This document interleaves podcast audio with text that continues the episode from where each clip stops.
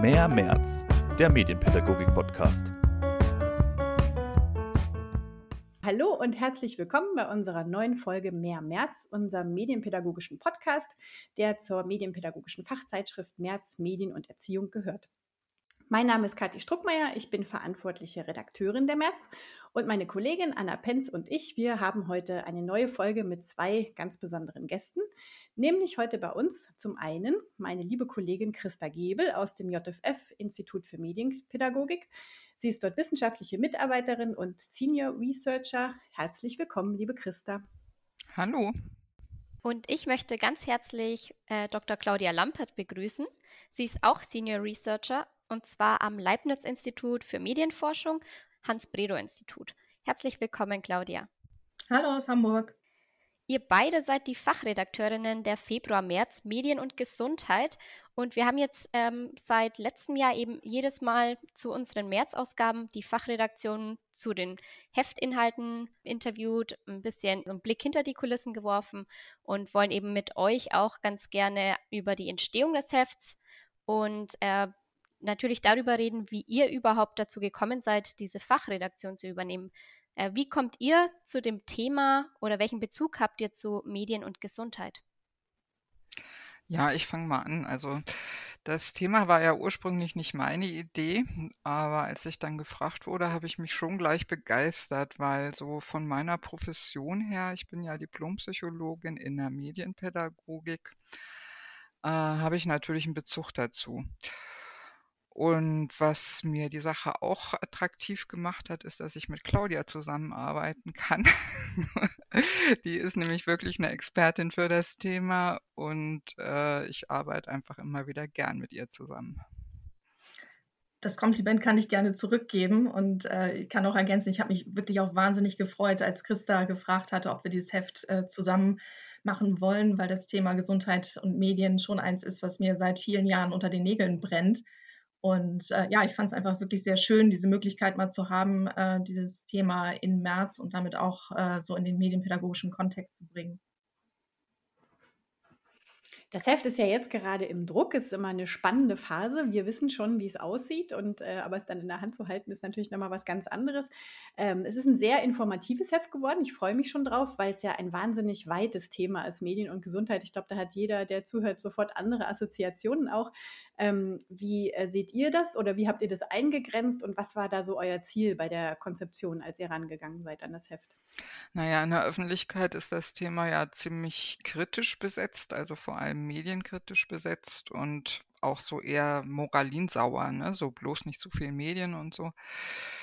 Und es gibt aber viel mehr zu dem Thema zu sagen. Und das fand ich dann spannend, also die, das Spektrum aufzuziehen und ähm, ja, was uns auch ein Anliegen war, ist, weil es eben auch ein ganz breites Thema ist, das dann aber auch einzugrenzen auf Kinder und Jugendliche. Genau. Also ich kann da vielleicht ergänzen, also die, gerade so diese Facettenvielfalt des Themas äh, aufzuzeigen, war uns äh, sehr wichtig, weil wir doch eben äh, feststellen, dass sich das sehr stark auf ähm, die negativen Seiten der Medienwirkung meistens äh, konzentriert und jetzt gerade während der Pandemie natürlich auch auf das Thema äh, Covid und äh, Mediennutzung, was das macht. Und wir wollten schon äh, eben auch den äh, digitalen Gesundheitspraktiken von Heranwachsenden Rechnung tragen, die sich an ganz vielen Stellen ähm, niederschlagen, gerade im Zusammenhang mit Social Media Nutzung. Und äh, was uns eben auch noch wichtig war, war, dass wir, wir sehen ja eben auch, dass das Thema gerade äh, von verschiedenen Akteursgruppen bespielt wird, sagen wir mal so. Es sind ja keinesfalls äh, nur die nur die Medienpädagogen, die wahrscheinlich noch am wenigsten, sondern auch ähm, Mediziner, Gesundheitswissenschaftler etc., die sich äh, mit dem Thema befassen. Und wir wollten halt äh, so verschiedene medienpädagogische Schnittstellen auch identifizieren, äh, damit man äh, sich eben äh, mit diesen unterschiedlichen Facetten genauer auseinandersetzen kann. Das klingt super spannend und die Facetten, finde ich, habt ihr auch super ähm, abgebildet, also wirklich ganz ähm, breites Spektrum. Was mich da interessiert, eure Aufgabe in der Fachredaktion ist natürlich dann auch immer, die Autoren ähm, anzuschreiben und so ein bisschen die ähm, Zusammenstellung der Beiträge zu koordinieren. Ähm, was lag euch denn da besonders am Herzen bei der Zusammenstellung? Naja, ähm, schon möglichst viele Facetten abzubilden, wie Claudia auch schon gesagt hat. Und ähm, was ja auch immer ein Anliegen von Merz ist, sowohl Forschung als auch Praxis zu berücksichtigen. Das war so äh, das, was uns am stärksten geleitet hat. Und auch so ein bisschen die Möglichkeit haben, so unterschiedliche Textformen äh, zu haben. So, ja, das das war so für uns, für mich zumindest das Wichtigste. Claudia, magst du noch?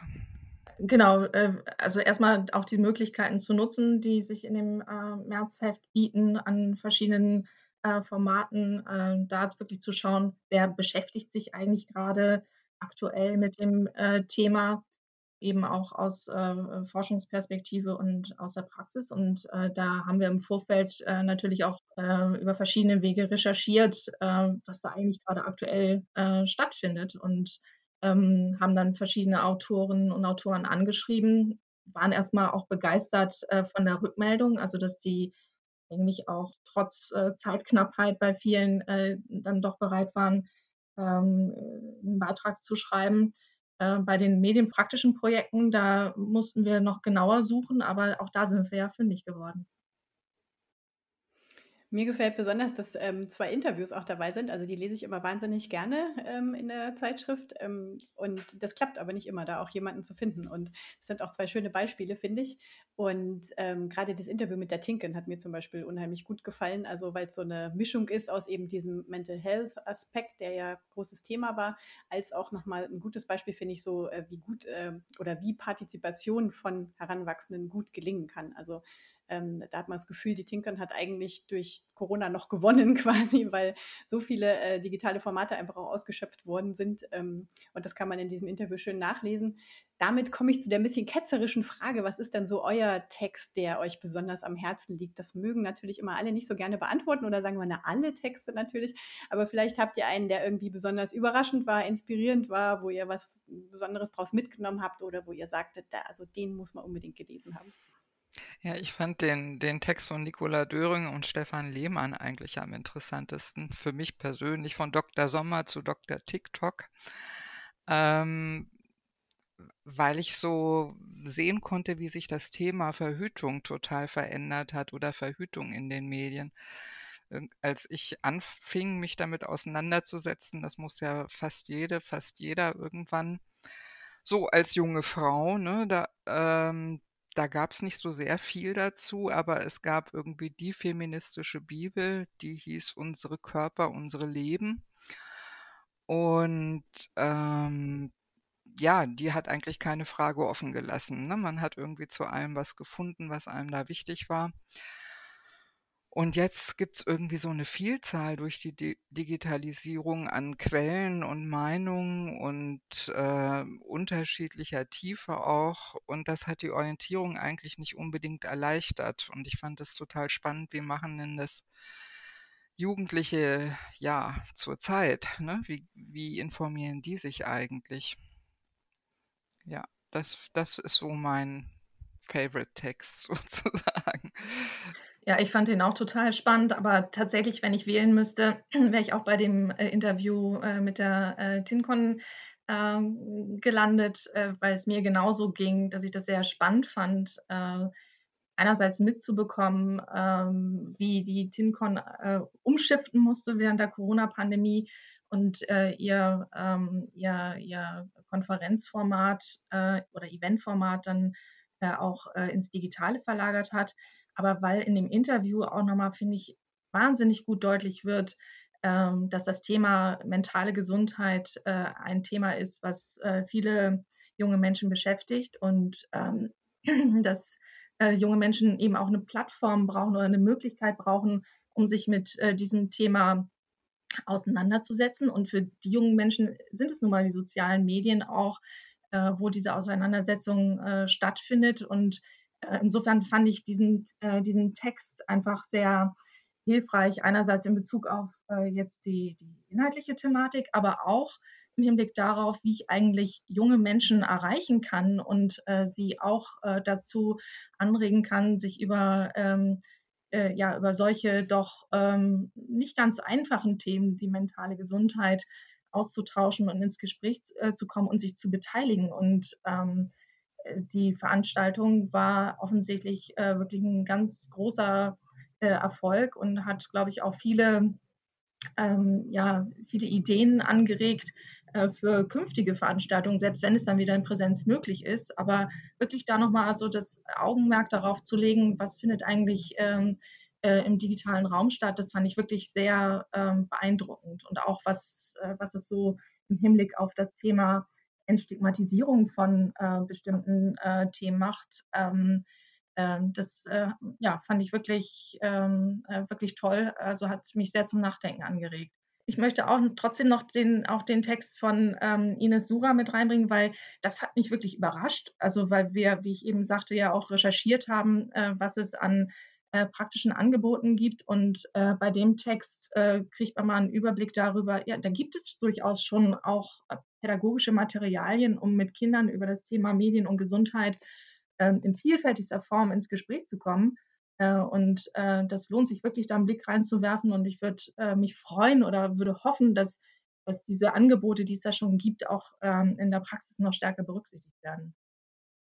Ja, vielen Dank. Ihr habt ja jetzt auch einen ganz tollen Einblick schon mal so in die Vielfalt der Heftthemen oder in die Auswahl der Beiträge gegeben. Ähm, wie ist denn so von euch selbst persönlich der Blick in die Zukunft beim Thema Medien und Gesundheit? Was denkt ihr, was ist denn zu erwarten und was erhofft ihr euch vielleicht sogar? Ja, also ich glaube, dass die Qualität der Medienangebote immer noch ein großes Thema sein wird. Ne? Ob jetzt im Bereich Information oder Beratung oder auch digitale Apps. Wie, wie finde ich raus, was, äh, was gut funktioniert, äh, was wirklich äh, von einem seriösen Anbieter ist zum Beispiel. Aber auch, äh, wie wird da mit Fragen der Privatheit und der Öffentlichkeit oder Zugänglichkeit von Gesundheitsdaten umgegangen? Also das sind, glaube ich, Themen, die, die erst so richtig an Fahrt gewinnen im Moment. Absolut, also dem kann ich nur zustimmen. Ähm, es, ist, es ist weiterhin facettenreich und wir müssen schauen, ähm, wie die Heranwachsenden sich eben auch mit Blick auf das Thema Gesundheit in diesen digitalen Welten orientieren, also wie sie sie zur Informationssuche nutzen, was da für Angebote bereitgestellt werden. Christa hat den, ähm, das entscheidende Thema angesprochen, Qualitätssicherung und auch Qualitätsstandards, aber auch äh, wie äh, äh, Jugendliche sich da eigentlich orientieren können, was, gut, was gute Angebote sind, was ihnen gut tut, wo sie aufpassen müssen mitunter. Aber auch Reflexionsangebote braucht es, ähm, damit Jugendliche ähm, so ähm, ja, für sich reflektieren können, ähm, ähm, welche, welche Rolle eigentlich auch die Medien für ihr eigenes äh, Gesundheitsverhalten oder auch gesundheitsbezogene äh, Einstellungen spielen. Also ähm, da gibt es jede Menge ähm, auch medienpädagogische Herausforderungen auf jeden Fall, die es anzugehen gilt. Und ähm, natürlich denkt man bei dem Thema auch ganz viel an äh, solche Dinge wie ähm, ja, Datenerfassung, gesundheitsbezogene Datenerfassung über Variables und Selbstoptimierung und ähm, äh, sowas. Das kommt jetzt ein bisschen kurz vielleicht noch in dem Thema, weil es äh, vielleicht auch äh, an der Altersgruppe liegt, äh, die wir da im Blick haben. Aber auch da sehen wir, wo der Trend äh, hingeht, nämlich dass auch solche Angebote äh, vermehrt von Kindern und Jugendlichen genutzt werden.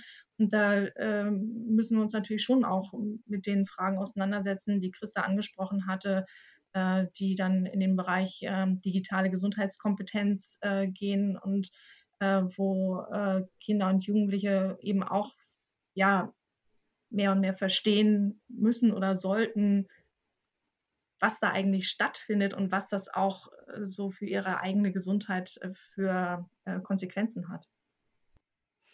Zum Abschluss noch ein bisschen die Frage, wir haben ja auch eine sehr, ähm, also nicht nur ein weites Themenspektrum in der März, sondern auch ganz unterschiedliche Leser und Leserinnen. Für wen würdet ihr sagen, ähm, lohnt es sich besonders, diese Ausgabe zu lesen und was mitzunehmen? Ja, für alle. Natürlich. Nee, also ich denke schon für alle, die, die mit Kindern und Jugendlichen arbeiten, also pädagogisch arbeiten oder mit ihnen zu tun haben. Und nicht nur für Medienpädagoginnen und Pädagogen. Ne? Und eigentlich auch nicht nur für diejenigen, die das Thema sowieso schon auf der Agenda haben, sondern ähm, ja, die das Thema für sich vielleicht auch entdecken können. Absolut. Also ja eingangs gesagt, dass unsere Idee auch war, da so eine Schnittstelle herzustellen, eben auch zu anderen äh, Disziplinen oder Arbeitsbereichen. Und ich finde tatsächlich, das ist gelungen mit den Beiträgen, weil wir ja zum Beispiel auch von Gesundheitswissenschaftlerinnen und Gesundheitswissenschaftlern Beiträge haben, äh, die das äh, Thema nochmal aus ihrer ähm, Perspektive ähm, beleuchten zum Beispiel auch das Thema digitale Gesundheitskompetenz und Medienkompetenz, wie das in Zusammenhang steht. Und insofern ähm, wäre es natürlich schon toll, wenn man äh, über die klassische Nutzerschaft von ähm, März eben auch noch ein bisschen darüber hinaus ähm, äh, da Schnittstellen schaffen könnte, um ja da letztendlich auch ins Gespräch zu kommen äh, und zu schauen, äh, wo können wir zusammenkommen, wo kann man auch gemeinsam was machen und äh, wie kann man sich äh, mit den Herausforderungen, den gesundheitsbezogenen Herausforderungen ähm, äh, der Mediennutzung auch gemeinsam auseinandersetzen. Ja, ich finde immer, diese Fachredakteurinnen-Talks machen auf jeden Fall immer also mir persönlich sehr viel Lust zum Lesen, weil man auch nochmal so ein bisschen einen Blick dahinter bekommt. Ähm, und ich bedanke mich jetzt schon mal, also wir sind am Ende angekommen. Ich bedanke mich recht herzlich, dass ihr euch die Zeit genommen habt. Und ich denke und ich hoffe auch, dass wir unseren Zuhörerinnen, Zuhörern ganz viel Lust aufs Lesen gemacht haben und wünschen natürlich jetzt auch ganz viel Spaß bei der Lektüre. Und wir werden natürlich auch jetzt wieder äh, verschiedene Podcast-Interviews führen, auch zum Thema Gesundheit und Medien. Und genau, also man kann uns da auch gern abonnieren, damit man da auch ähm, kostenfrei eben über die Podcast-Folgen beim Thema Gesundheit und Medien auf dem Laufenden bleibt. Also vielen, vielen Dank, Claudia, vielen, vielen Dank, Christa. Schön, dass ihr euch die Zeit genommen habt. Vielen Dank an euch. Ja, danke.